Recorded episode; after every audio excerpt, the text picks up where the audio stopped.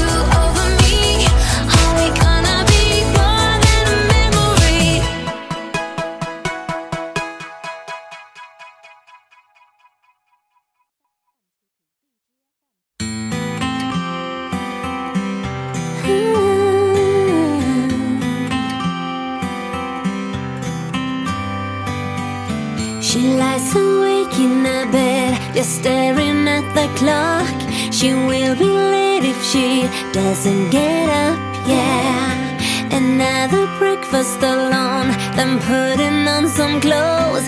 Goes down the stairs and no one's there, nobody seems to care. No.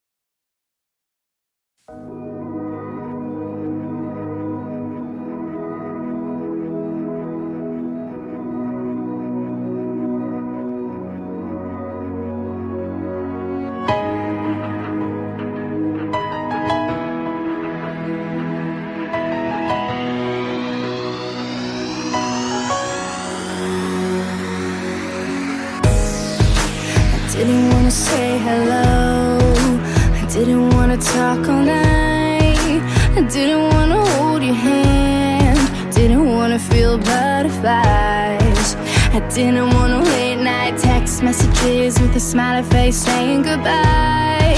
And I didn't wanna go to sleep with the thought of you on my mind.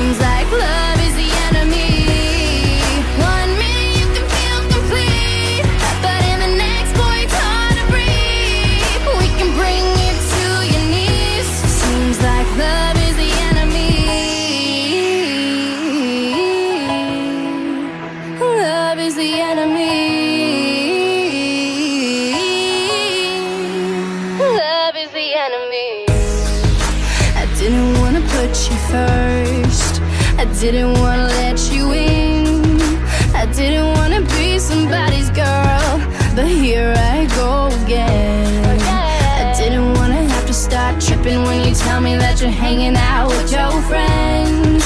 And I didn't wanna hear my girls. So you know you do is talk about it.